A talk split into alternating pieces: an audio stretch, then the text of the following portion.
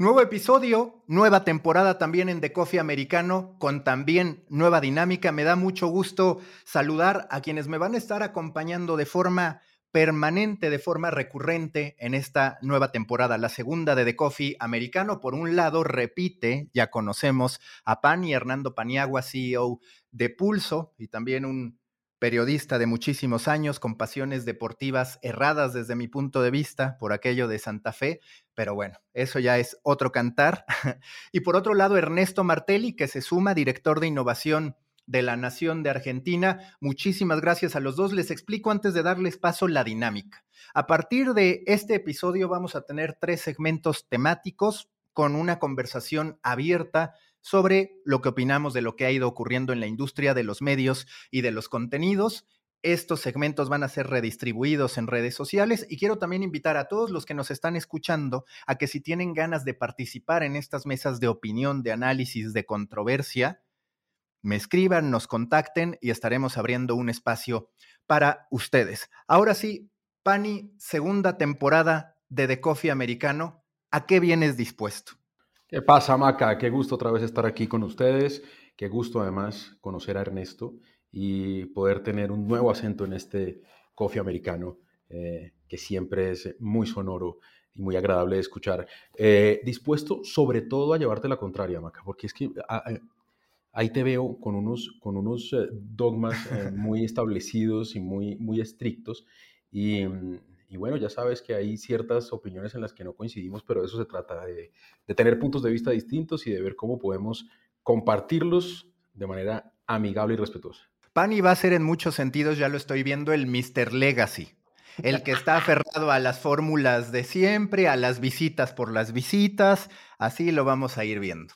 Y por el otro lado, Ernesto Martelli, que él es, es de innovación, es de la nación y está viendo siempre cómo reventar la caja ¿Cómo te sientes, Martelli? Tu debut como host. Ya habías estado en distintos podcasts y eres una persona pública que comparte sus opiniones, pero ahora estrenándote como podcaster y directamente estamos conociendo tu closet. Es decir, rara vez un periodista muestra a tal nivel su intimidad.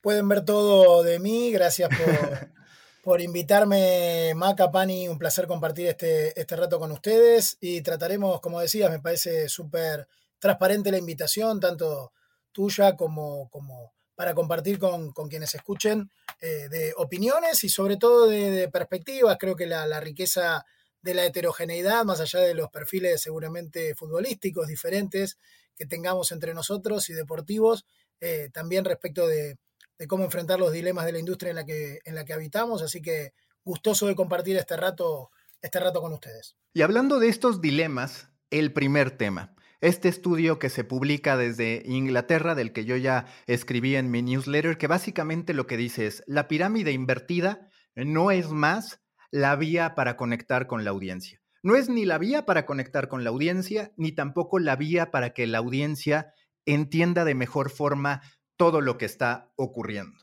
Sobre ese análisis yo lo que digo es, ya va siendo tiempo de que los medios de comunicación innoven en sus narrativas, de que los medios reconozcan que hay que hacer algo distinto en términos de cómo se cuentan historias y en primer lugar, desde mi punto de vista, que se asuman como contadores de historias antes que como simples desarrolladores de periodismo. ¿Qué terminó pasando para dar contexto antes de escuchar opiniones? En este estudio, lo que hace este instituto británico es juntar a una serie primero de storytellers de distintas industrias y después también someter a prueba en más de 1.200 casos a personas a distintos formatos. Estos formatos eran cuatro, entre ellos el acordeón narrativo, también estaba presente un texto dramático, estaba presente un video cómico, por así decirlo, un video informal, explicativo de estos de comedia que podemos ver, y había un cuarto que era un timeline, un timeline básicamente donde tú podías ir viendo los distintos hechos. ¿Qué se termina concluyendo? Lo que ya decía que está muriendo la pirámide invertida, que por otro lado lo que más funciona con la gente, digamos, en el ranking es este acordeón narrativo, muy parecido a lo que hace Axios con la Smart Brevity.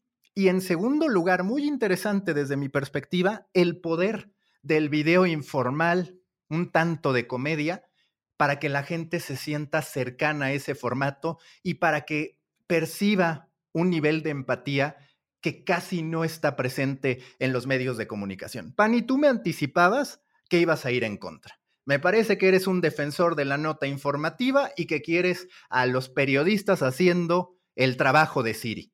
Sí, pero por una razón especial, Maca, no por llevar solamente la contraria, sino porque siento que de alguna manera este estudio está enfocado en qué va a permitir que se aumente el tiempo de permanencia en los usuarios que quieran saber de X o Y tema, ¿cierto?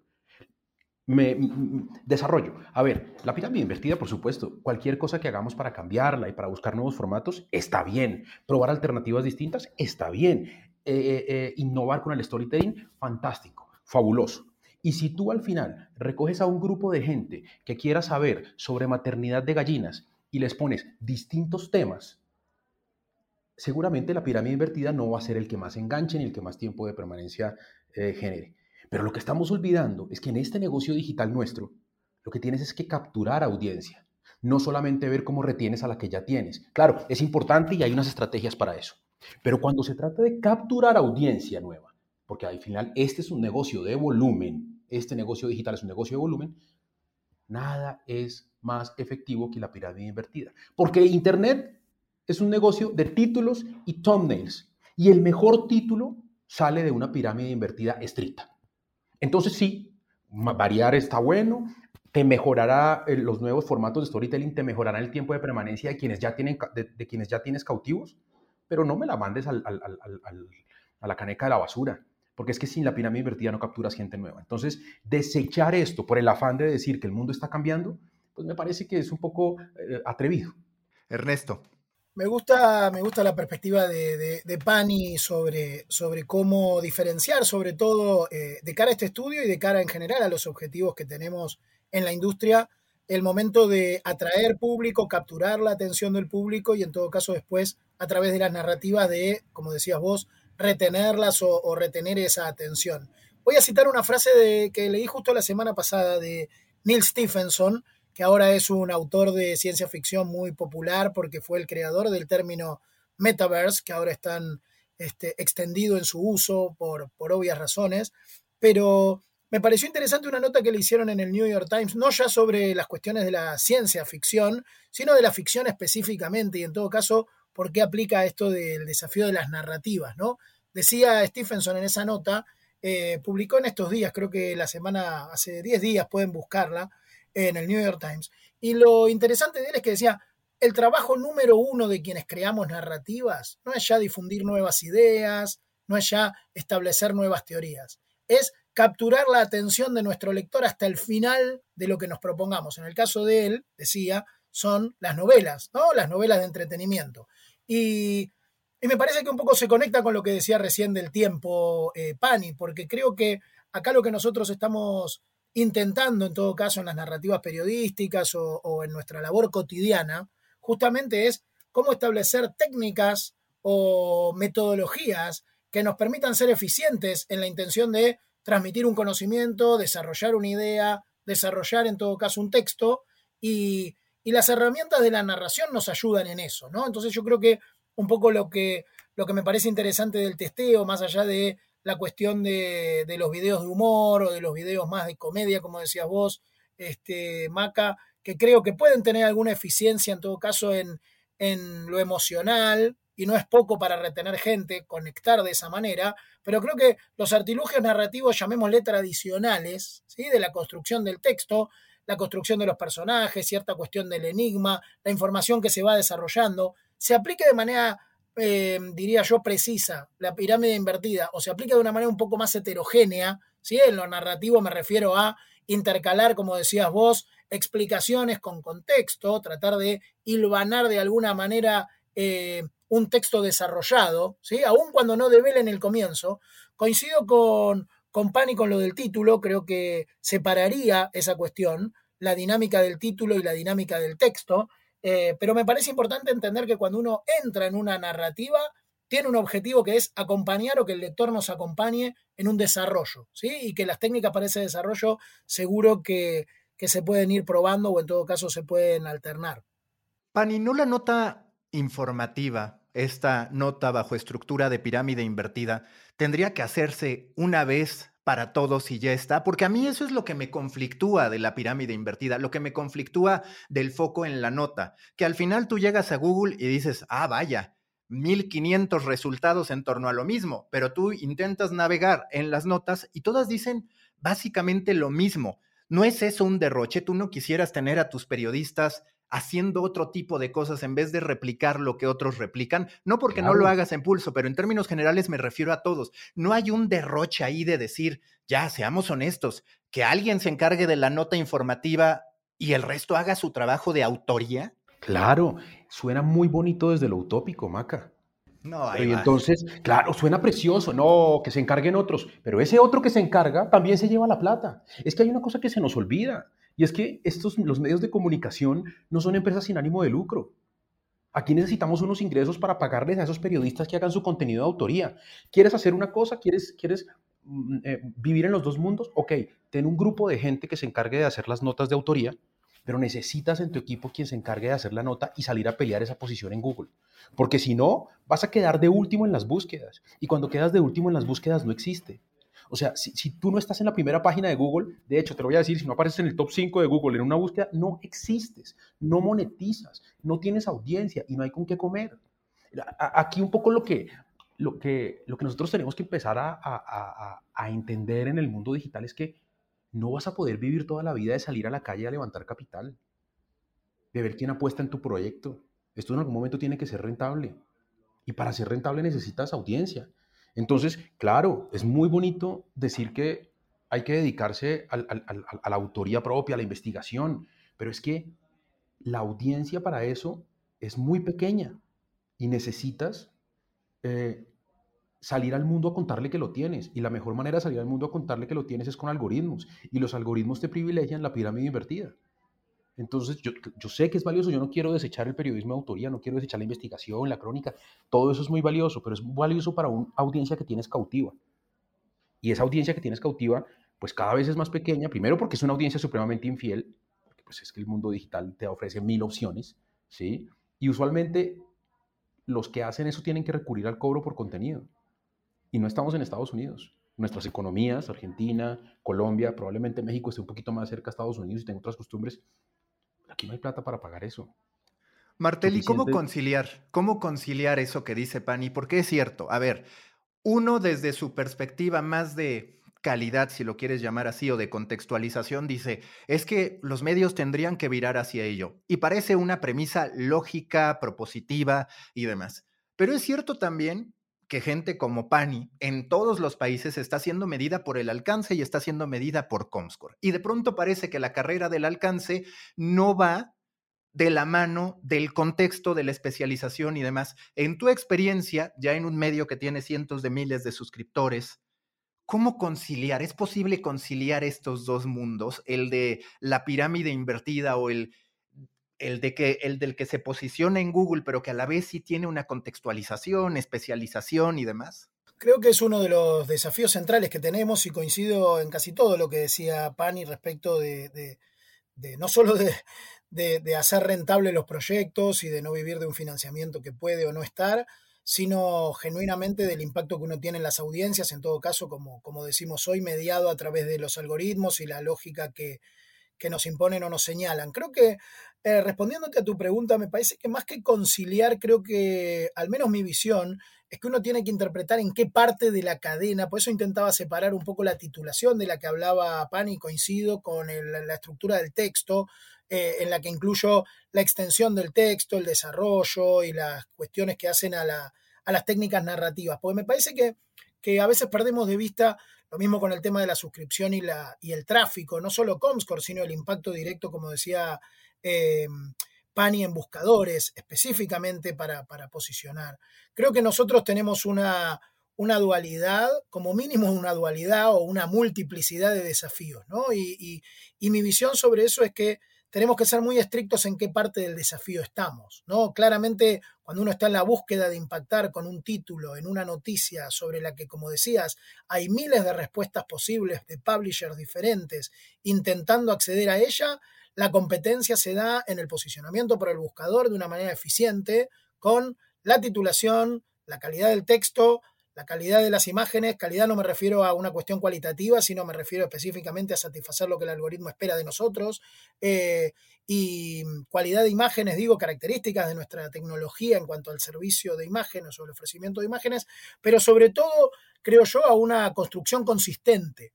¿sí? La construcción consistente es, más allá de, las técnicas de SEO que uno siga, una, un apego por las normas de distribución del algoritmo, en este caso de los buscadores o de, o de Google.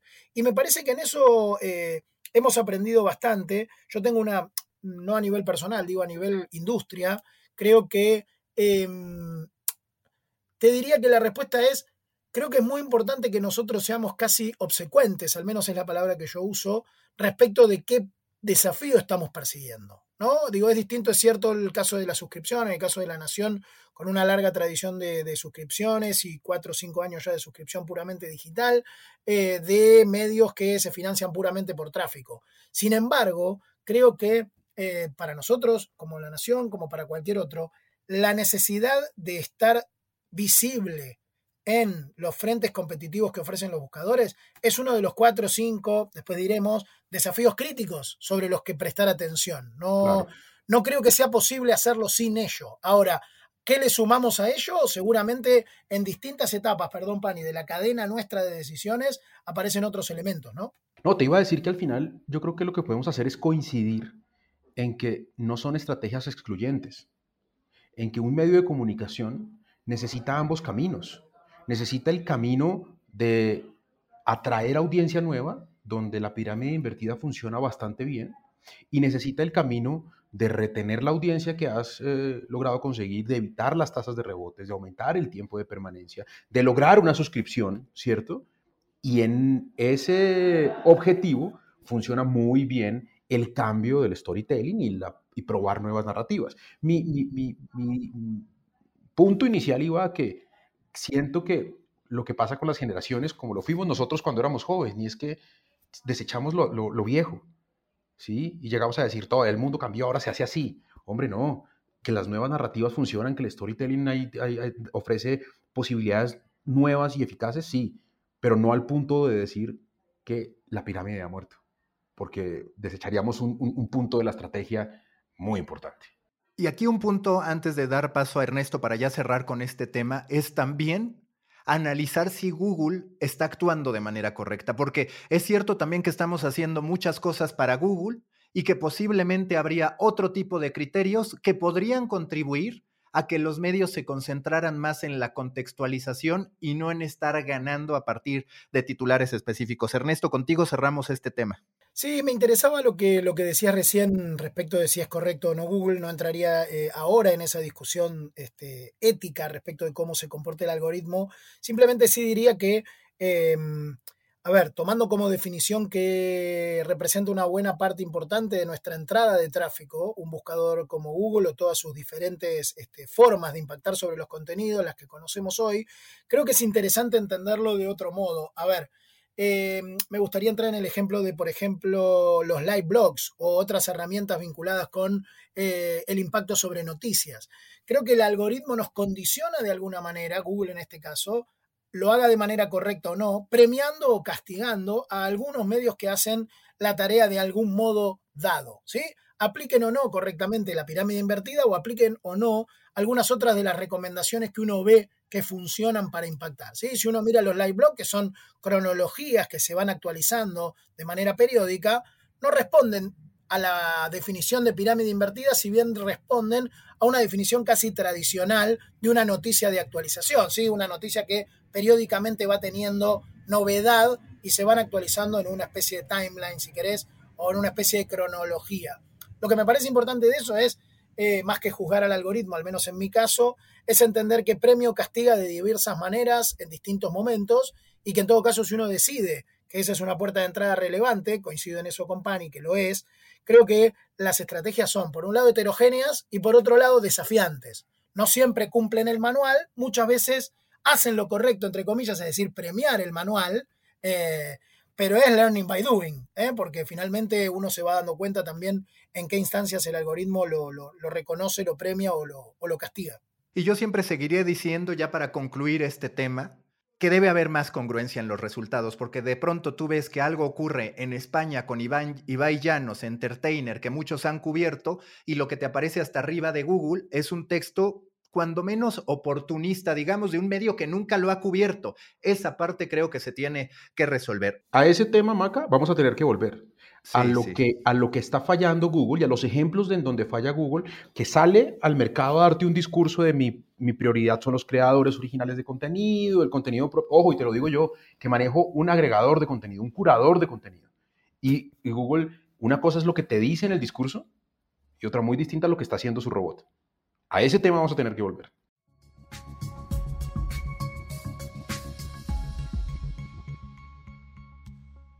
Siguiente tema que a mí me tiene jodido, como diría Pani, que es el periodismo deportivo.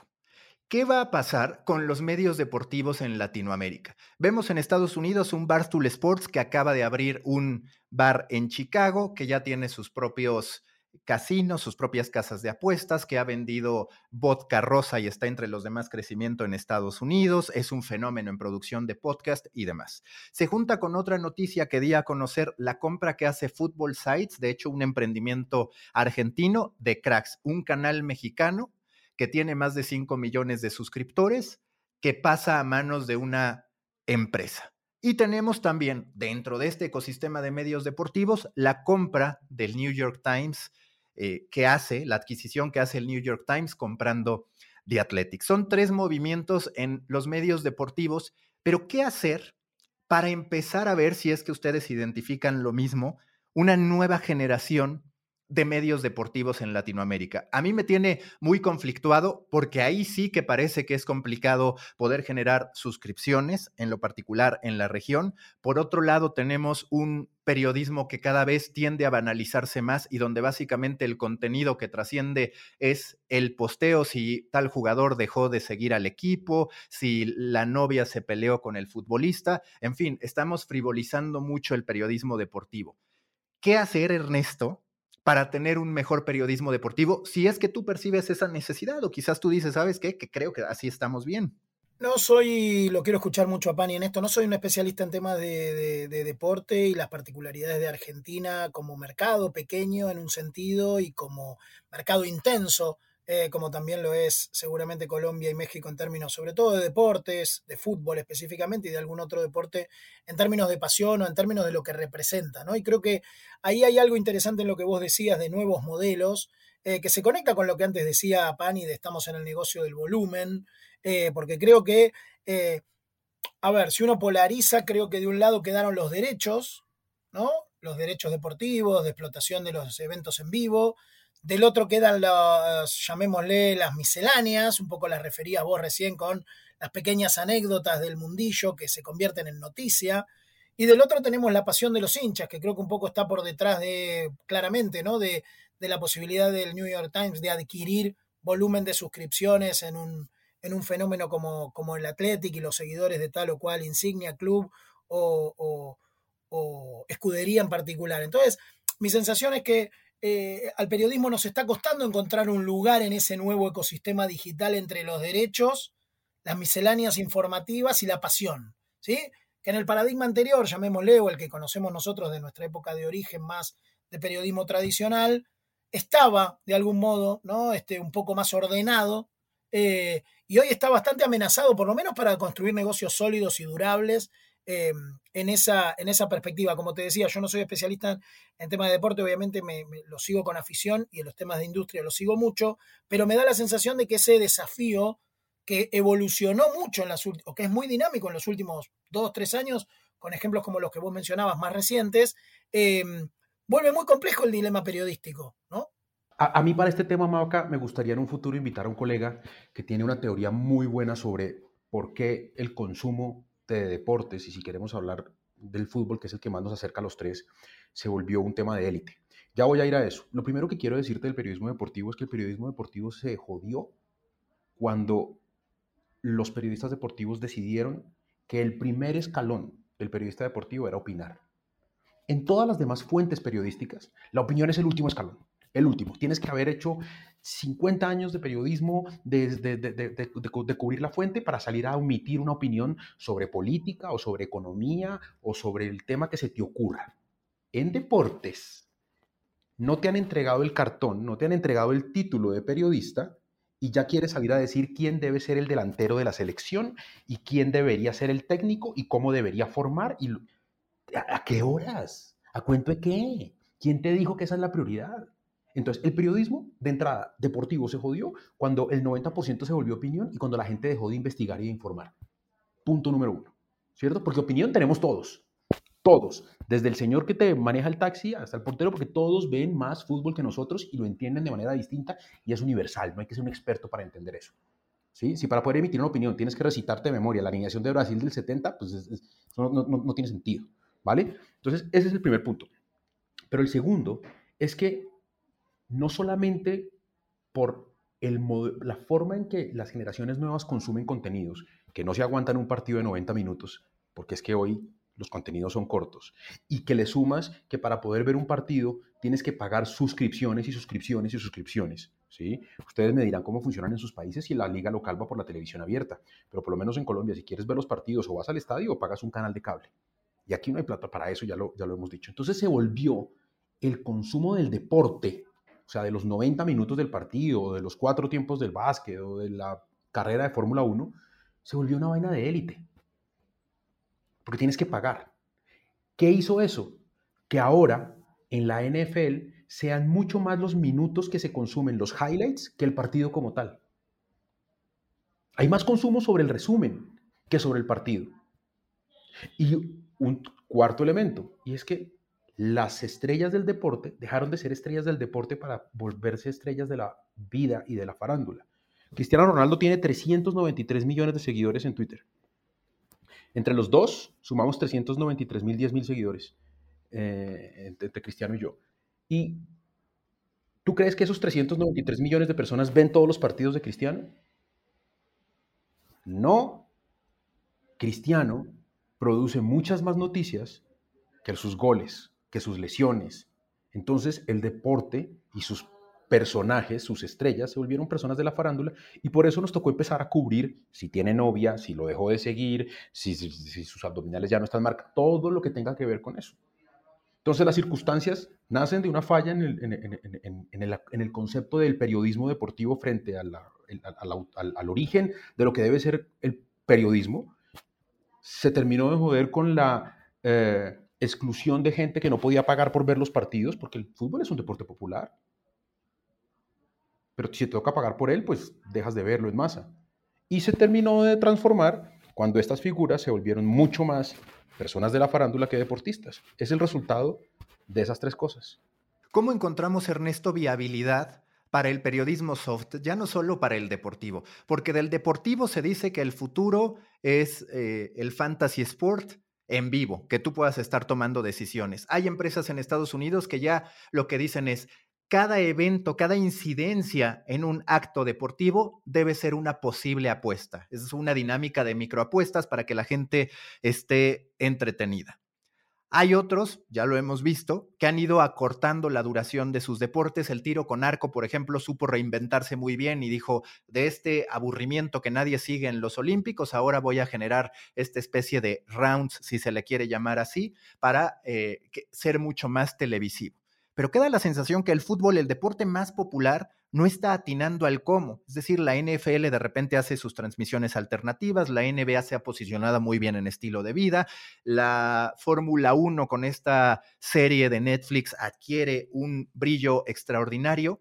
¿Cuál es el futuro primero para ti del periodismo deportivo y en términos generales del periodismo soft, cómo hacer que sea valorado por la audiencia, por los propios medios y que encuentre un modelo de negocio viable. Sí, yo creo que lo que, lo que decía recién este, eh, Pani, vinculado con, el alcance de las, de las figuras deportivas por encima de la actividad deportiva que desarrollan, creo que es parte de, de los desafíos que le trae al periodismo, claramente, porque creo que la cobertura del evento deportivo en sí o de la actividad deportiva en sí concentra una porción, digamos, reducida como mínimo, eh, por no decir en algunos casos insignificante o de menor valía, que la cobertura del fenómeno alrededor, ¿no? Eh, en eso igual diferenciaría un poco lo que decías de, cada deporte, porque creo que eh, nosotros lo vimos con la F1, la Fórmula 1 hace, poco tiempo, ¿no? Si te toca un desenlace como el que te toca, deportivamente hablando, como el que fue el desenlace de la Fórmula 1 de la última temporada, ¿no? Con dos competidores mano a mano llegando a la final, casi una pelea de Rocky, ¿no? Eh, en términos de Sylvester Stallone, narrativamente hablando, ¿no? Donde tienes un desenlace de último minuto con las dos escuderías principales y los dos pilotos más populares. Digo, cuando el deporte te ofrece una característica como esa, ¿no? Un desenlace parejo, no un equipo que le saca 20 puntos al otro porque tiene mucho más, este, eh, ¿cómo se llama? Calidad de jugadores o, dinero disponible por el jeque de turno para comprar talento. Creo que en ese sentido los deportes eh, están logrando entender la dinámica del, show, también desde el punto de vista específicamente deportivo, ¿no? Vuelvo a la parte de la sustentabilidad periodística de lo que decías del soft, porque me interesa más allá del deporte, como te decía que no es tanto mi tema, pero sí me importa la idea de, creo que eh, para los negocios digitales de contenido, algunas de las cosas que antes considerábamos secundarias, ¿no? El color de la camiseta que se puso para entrenar tal jugador, eh, y seguramente Pani se ríe porque lo ven el resultado de sus propias métricas. Eh, Exitosísimo. Mucho más exitoso que los resultados de, eventualmente sí, ¿no? Un gran dribbling o un gol excepcional, indudablemente también, ¿no? O un gol anecdóticamente extraño que pegan un palo de una manera fortuita y demás, llamémosle a eso el blooper. Pero me parece que, que algunos géneros que habíamos considerado menores, llamémosle la miscelánea, la anécdota o el detalle de color, em, han tomado mucha relevancia y creo que eso nos dice algo sobre lo que siempre han preferido las audiencias. ¿sí? Creo que no nos dice tanto sobre los algoritmos, sino sobre cómo era nuestra relación, nuestro contrato periodístico, dónde poníamos el foco. Y muchas veces lo poníamos en algo más serio, más importante, y perdíamos de vista que la curiosidad, lo interesante, lo llamativo, lo, lo que resultaba curioso para el espectador, también lo resultaba periodísticamente hablando para tomarlo como, como foco, ¿no? Pero sabes que puede ser también eso, Ernesto, porque ahí me llevas a un análisis que, también había hecho yo hace un tiempo y es, eh, es probable que eso sea consecuencia de que en algunos casos hemos querido elevar el deporte a, a, rocket science, ¿no? A una vaina súper compleja. Entonces tú oyes a un analista deportivo decir que el, esquema y el modelo y zona 3 y zona 4 y, y, por ejemplo ustedes los argentinos son muy dados a las posiciones, darlas por número y no darlas, nosotros decimos lateral derecho, ustedes dicen 4, eh, sí, nosotros decimos, ustedes dicen 7 y entonces ese, ese tratar de, de volver complejo lo fácil y lo popular, porque al final el fútbol sabemos jugar todos, eh, excluye a un montón de gente de la conversación. Pero la gente quiere estar en la conversación. Entonces, cuando tú no puedes hablar de si el 4 y el 7 se están robando espacios y si el 8 no sé qué y ta, ta, ta, ta, pues te queda mucho más fácil hablar de la camiseta, del color, del, y eso también ha sido una culpa nuestra, del periodismo, de, de, tratar de volver esto demasiado complejo y por eso la gente terminó prefiriendo el, el, el infotainment y la parte rosa del deporte a la parte estrictamente deportiva. Nuevamente, culpa nuestra. Intervención rápida de los dos. ¿Fue correcta? ¿Va a terminar generándole los resultados esperados de Athletic al New York Times o no? Tu respuesta y una explicación muy rápida de por qué sí o por qué no, Pani. Pues depende de si la intención fue quedarse con el millón doscientos mil suscriptores o llegar a nichos locales. ¿Cuál crees que fue la intención del New York Times? Desde mi punto de vista, los dos, a final de cuentas, si llegan a nichos locales, es decir, es una gran puerta de entrada, de lo que ya podremos hablar después, pero sin duda es una gran puerta de entrada. Y desde mi punto de vista es la más poderosa, porque en efecto hay mucha duda sobre la calidad de esos suscriptores, hablando de que muchos llegaron a través de promociones, hablando de que hay que ver cómo elevar el ticket promedio. Tu perspectiva, Martelli. A ver, creo que si uno despeja algo que es difícil de despejar, como el precio, cuánto le costó económicamente y cuánto repagará eso económicamente, eh, que no es un dato obviamente menor ni desechable, pero si uno despeja eso, creo que es una apuesta interesante por adquirir seguro alguna masa de suscriptores, más allá de que sean de nichos específicos y de temáticas lejanas al New York Times, que le hubiera sido muy costoso o muy difícil acceder ¿no? a ese volumen de otro modo con sus estrategias más tradicionales o con las que han llevado hasta ahora desde la suscripción. Creo que en ese sentido, desde ampliación de la base, llegar a nuevos territorios y adquirir un volumen eh, que le hubiera sido mucho más lento o difícil, creo que es una este, apuesta muy interesante. De nuevo, obviamente, veremos el repago y veremos la eficiencia de esa compra a, mediano plazo. Te, lo leí a ti, Maca, te lo leí a ti. Eh, eh, eh, el costo de adquisición por suscripción estaba en un valor y al pagar los 5,5 millones de dólares por, por, por The Athletic quedó en otro valor. Tú tenías esa cifra, ¿verdad? Porque ahí, ahí despejamos la duda y decimos si funcionó. ¿Cómo era la cifra para que nuestros... a ver, que, ah, que, ahora la busco porque sí, la publiqué ahí del costo de adquisición y demás. La justo estoy estoy buscando, pero sí, yo coincido en que, a ver. Pero mientras, mientras la buscas, mientras la buscas, el contexto. El contexto es, al New York Times le estaba costando X dinero conseguir suscriptores nuevos después de que estaba muy barato, porque claro, la base era pequeña. Entonces cada suscriptor nuevo le costaba, vamos a dar una cifra, 70 dólares. Esa cifra terminó llevándose a 600 algo de dólares por cada suscriptor nuevo. Y cuando compra eh, este producto, cuando compra The Athletic con una base de suscriptores ya hechos, eh, termina comprando cada suscriptor a menos de lo que le estaba costando conseguir suscriptores nuevos. Bajo ese modelo, en los números está totalmente clara la inversión. Sí, ese punto es importante. ¿Por qué? Porque también algo a lo que reacciona el New York Times es al efecto de que ya no esté Donald Trump, de que al final el coronavirus, la pandemia, más allá de que sigue pues generando alarma, no ha tenido los mismos efectos en materia de consumo que la primera etapa de la de la pandemia. Entonces, aquí está. Si vamos a la matemática, escribo, como lo hacen en Logic, al Times, los suscriptores de The Athletic le han salido en 458 dólares por suscriptor, que da la operación de 550 millones, que es lo que pagó el New York Times por The Athletic, entre 1.2 millones de suscriptores. Por otro lado, lo que tenemos, el costo por adquisición de cliente del New York Times había pasado de 76.58 dólares en el 2020 a 254.80 dólares en el 2021. Es decir, todavía le sale más caro el costo de haber adquirido este 1.2 millones es, son 458 dólares, pero por otro lado los tiene de golpe, mientras que en el otro caso el costo por adquisición se le iba elevando de, de 76.58 a 254, exactamente. Por eso decía ahí la, idea de, de, que puede resultar, por un lado, caro, por otro lado, hay que espejarlo contra cuánto tiempo y cuánto esfuerzo le hubiera demandado adquirir esa base. Y en todo caso, como decían ustedes dos antes, si es una base que le quedaba cerca o lejos, yo asumo que lejos, y que además en todo caso tendrá que demostrar habilidades para retener o para hacer crecer en esos nichos a los que, a los que fue. Creo que me parece una buena apuesta en el, en el, en el sentido de diversificación de cartera y de ampliación de base a lugares donde con el periodismo como lo conocemos o el periodismo tradicional de New York Times le hubiera costado mucho llegar. Una propuesta para el futuro, Maca y, y, y Martinelli, es, eh, eh, eh Martelli, perdón, y es ¿Cómo, cómo nos inventamos un tema para más adelante, para otra emisión de este podcast, sobre el reto de los medios de evitar el churn? Porque es algo que, cada vez se vuelve una métrica más importante. Estábamos súper centrados y súper focalizados en conseguir nuevas suscripciones, pero el reto más grande ahora es cómo evitar que se nos vayan. Eh, siento que en eso tenemos mucho que aprender, por ejemplo, de las empresas de telefonía celular o de las empresas de, televisión, eh, de streaming, que nos llevan ventaja en eso, pero sí me parece un tema muy interesante para tratar en el futuro porque conseguirlos a medio dólar es facilísimo, pero cuando la renovación es automática y ya pasa a costar 30, 40 o no sé cuál es la cifra, es cuando se empiezan a ir y sería interesante hablar de eso.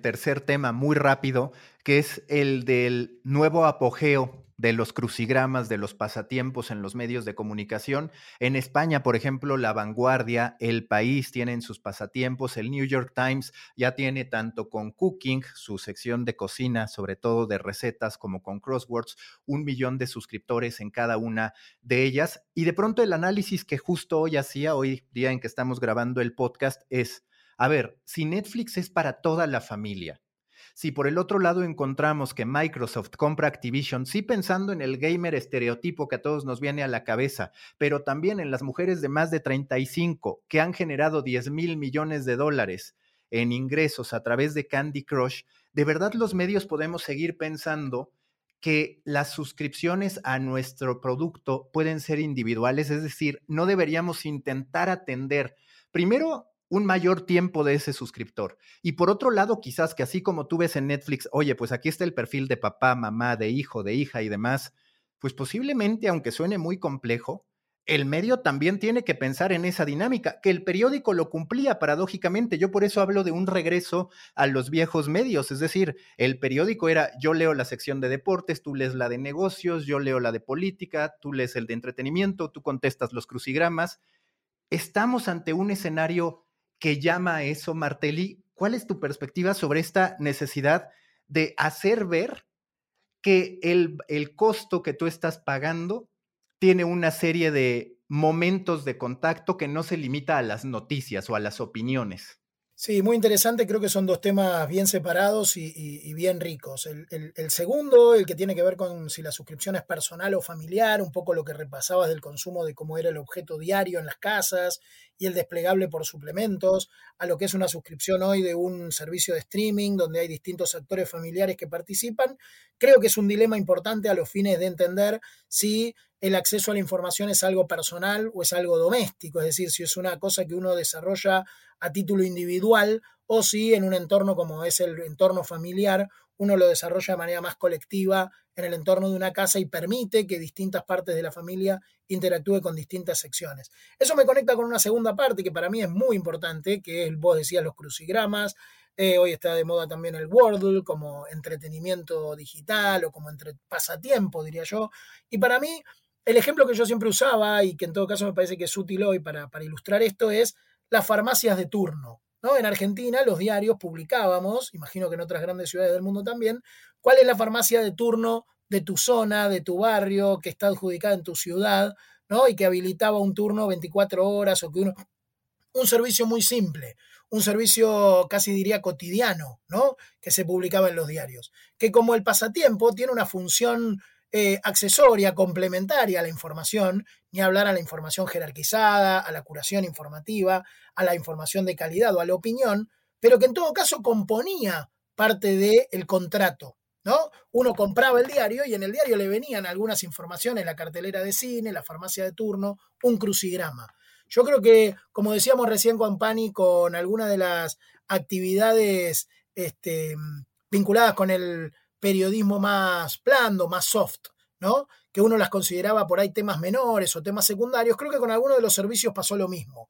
Eh, en el embate por la diferenciación y por algunos de los desafíos que nos traía el periodismo digital, se nos fueron quedando de lado, y también por la propia competencia, ¿no? Por el clima, los servicios que ofrecen las plataformas, un montón de otras herramientas que hoy están disponibles, como el Waze a la hora del tránsito. Creo que alguna parte de los servicios se nos fue perdiendo. Creo que el servicio del pasatiempo, acompañar con entretenimiento alguna actividad en un hueco de tiempo dado, ¿no? Unos minutos que uno tiene, creo que los diarios siempre han tenido esa función, incluso desde el punto de vista impreso, ¿no? La gente dibujaba, escribía sobre el diario, respondía a las, las, grillas, los cuestionarios y demás. Eh, incluso la parte lúdica, más allá de la parte de entretenimiento, la parte del desafío, eh, Creo que hay un montón de aspectos ahí que pueden volver o que están llamados a volver en la medida en que encontremos el modo de que sean parte de una experiencia periférica a la actividad periodística, ¿sí? Yo de todo esto rescato el hecho de que los medios estemos entendiendo que no estamos peleando por el tiempo de consumo de noticias. Nosotros estamos peleando por el tiempo de uso de celular. Por eso estamos peleando. Esa es nuestra guerra hoy. Y así las cosas, nuestra competencia no es la emisora, ni el otro diario de la ciudad, ni el otro portal, ni, ni, el otro periódico. No. La competencia es Candy Crush, Tinder, Spotify, Deezer, todo lo que te quite tiempo del teléfono. Porque ya espacio para consumir noticias no hay. O espacio para leer no hay. Espacio para lo que te dé el celular. Y en ese camino, todo, toda estrategia que utilices para capturar el tiempo de la gente sirve. Si la gente quiere crucigramas, crucigramas. Si quiere sudoku, sudoku. Si quiere otro Candy Crush, Candy Crush. Pero o buscamos maneras de sobrevivir haciendo cosas distintas, pero de sobrevivir y de ser rentables, o nos terminamos muriendo como medios de comunicación y nos quedamos sin quien pague por las notas de investigación, de análisis, que confrontan al poder, que confrontan a los dirigentes. Todo eso es absolutamente necesario para poder hacer esas notas que son súper necesarias para la sociedad, pero por las que nadie quiere pagar. Y que ahí también hay un punto para concluir. Los medios, si queremos que esos productos funcionen, tenemos que crear comunidades. Y me queda la sensación de que el 95% de los medios en Latinoamérica tienen audiencias incidentales, pero no tienen comunidad. Y el tema es que si tú tienes audiencia y no comunidad, no se van a quedar contigo. Es como que te invitan a una casa y dices, bueno, yo a qué voy a esa casa si no tengo que hacer, si, si ni conozco a nadie. Pero danos tiempo, Maca. Son empresas muy... ¿Cuántos años tiene la nación? 152 vas a cambiarle la forma de pensamiento. Bueno, Pulso es menor de edad, ¿eh? Ah, sí, pero estoy hablando, pero, pero, pero eh, y hacemos, tratamos de hacer cosas diferentes, pero estoy pensando en los medios grandes. Cambiarles el pensamiento es supremamente demorado. Yo, dime, eh, eh, Ernesto, ¿cuál fue el último gran logro que conseguiste dentro de una empresa tan grande que, que te aceptaran hacer algo que estoy seguro que todos queríamos hacer hace 10 años?